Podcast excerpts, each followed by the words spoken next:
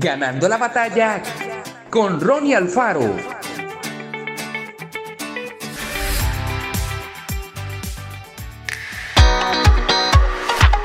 Cazar tornados, dice Warren Fadley, suele parecerse a un gran juego 3D de ajedrez en un tablero de miles de kilómetros cuadrados. El fotógrafo, periodista y cazador de tormentas agrega, estar en el lugar correcto en el momento preciso es una sinfonía de pronóstico y navegación, mientras uno esquiva desde granizo del tamaño de una pelota de béisbol hasta tormentas de polvo y equipos agrícolas arrastrados. Sus palabras le hacen a uno temblar. Aunque admiro la valentía y el hambre científica de estos cazadores, uno rehuye involucrarse en estos eventos climáticos potencialmente fatales. En mi caso no tengo que perseguir tormentas en la vida, no tenemos que perseguirlas, pareciera ser que ellas llegan a nuestra vida.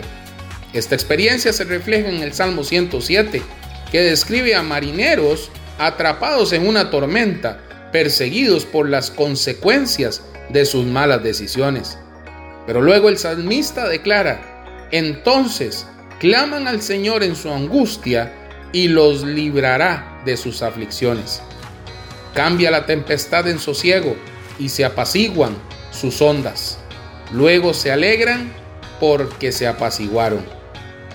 Ya sea que las tormentas de la vida sean el resultado de nuestro proceder o de vivir en un mundo caído, nuestro Padre es más poderoso. Solo Él es capaz de calmarlas y de calmar nuestras tormentas internas. Padre, gracias porque tu poder es mayor que cualquier tormenta. Que Dios te bendiga grandemente. Esto fue Ganando la batalla con Ronnie Alfaro. Y recuerda, síguenos en Spotify y en nuestras redes sociales para ver más.